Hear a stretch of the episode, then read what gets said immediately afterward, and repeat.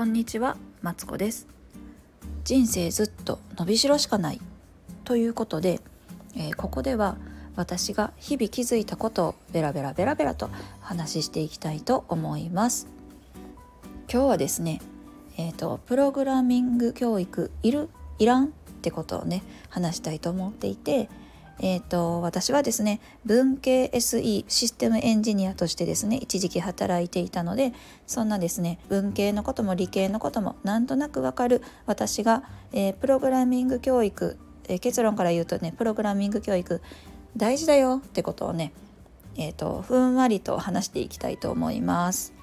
でですねプログラミング教育とは何ぞっていうとですねと2020年から国がね始めたプロジェクトみたいな感じでですねパソコンとかタブレットを使った教育をねやっていこうぜみたいな。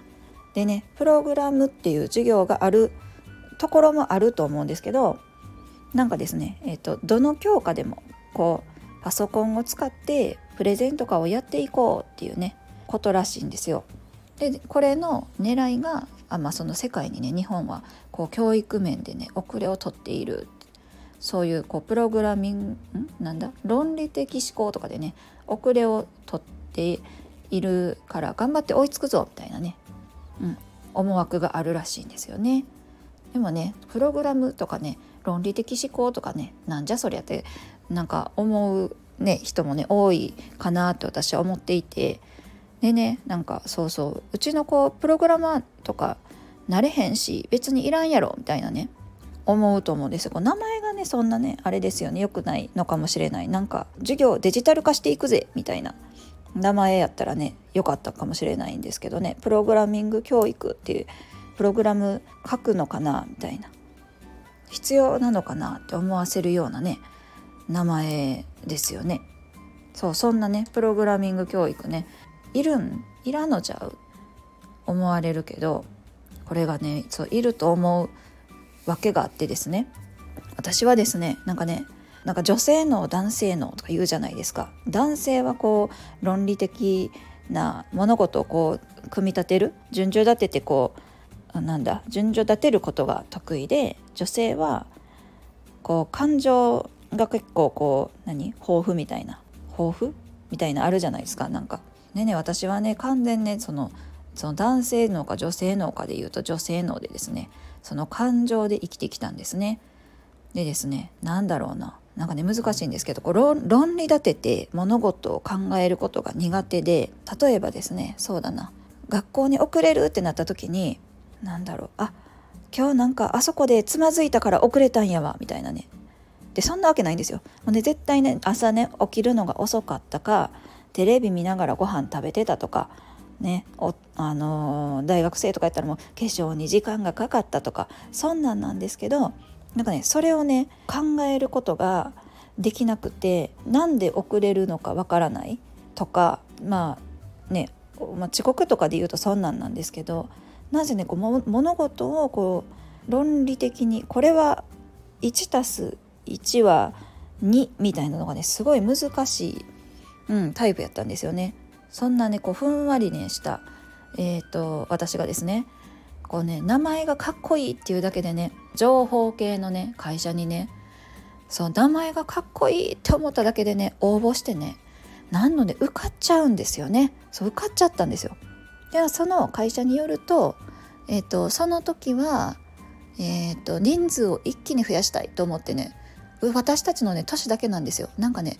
通常のね5倍とか10倍とかのね人数をね 雇って文系の女の子もなんか入れてみようみたいな感じで入れてみようと思った枠にたまたま私入ってしまったみたいでそれでですねこういきなりねそういうこう論理的なね世界に入ってねそうめちゃくちゃ苦労しました。なんでかっていうとその結局ねその物事を順序立てて考えられないからなんかね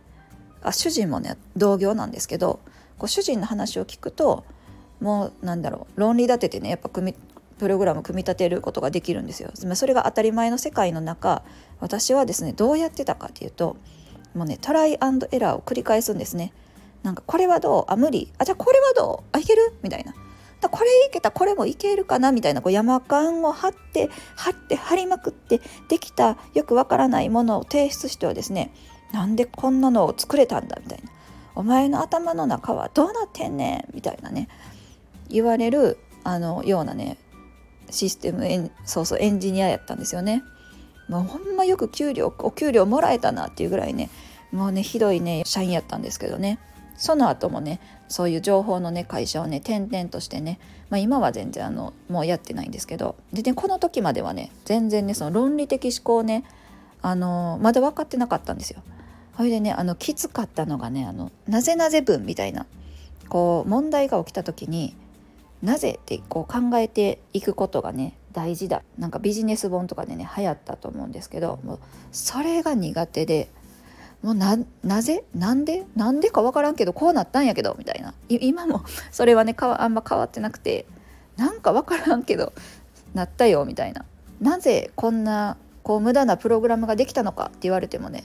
なんか分からんけどこれで通ったからね行ってみたんですみたいな。そうそうそう。それで怒られるようなね人間やったんですけど。それでですねあの、ま、そんな私もですねこう子供をね一人育ててねこう育てていくうちにやっとねこう論理的思考っていうのがね分かってきたんですよね。でねこれはね例えばあ、まあ、子供のねなぜなぜに答えていくとか子供にそうだななぜこれはやってはいけないのかみたいな。例えば家の中で大きな声を出してはいけません。なぜならあなたが大きな声を出すことによって近所に迷惑になるからです。みたいなね。そういうのがねこう一個ずつこう話していくんですよ子供に。それは何やったかな？教育本かなんかを見たんやったかな？子供に叱る時は理由まで話しなさいって。そうじゃないとなんでダメかって子供は分かんないからダメだって言ったこともね何回もやるみたいな。本を読んでから子供にその何か叱る時にダメな理由をね言っていくうちにねあなるほどなこれが論理的思考ってやつかみたいなのがねそう分かってきたんですね。物事にはこう順序があるっていうのがようやっとね少しずつ分かってきたんですよ。でねそしたらね大人になってからねなんでね遅刻するかみたいなのも分かったんですけど私ねあのね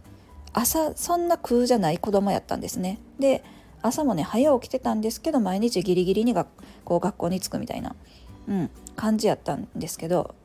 なんかね全部のね時間の読みが甘い上に例えば今だと,、えーとまあ、自転車に乗って出かけるんですけど自転車に乗るまでにですよ例えば家出て自転車置き場まで歩いて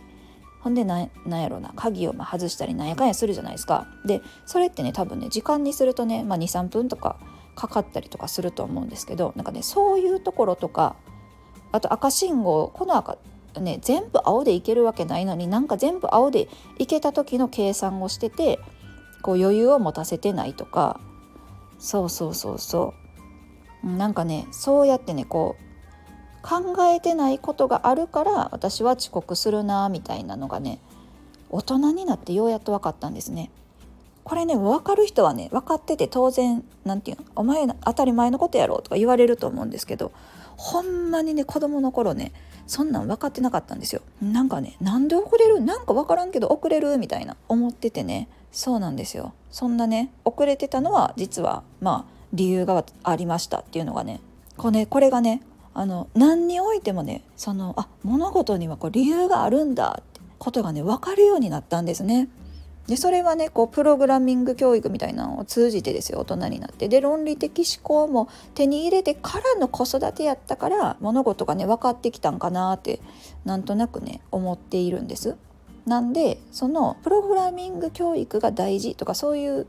もちろんね大事なこともあると思うんやけどそういうのを、えっと、日常生活に応用でき応用することが大事っていうかこの考え方をね手に入れるっていうのがねなんかね、うん、大事なのかなって思いました。ということで今日は、えー、プログラミング教育いるいらんという話をねこうベラベラベラベラとお話ししてみました。うちの子もねいよいよねプログラミング教育がね始まってきたっていうことでねもちろん楽しんでくれたら万々歳やけどその中でもこうなんでやってるのかっていうのが分かるといいというかそう考えをね日常生活に落とし込めるといいなと思いました。ここまで聞いていただいてありがとうございます。では失礼します。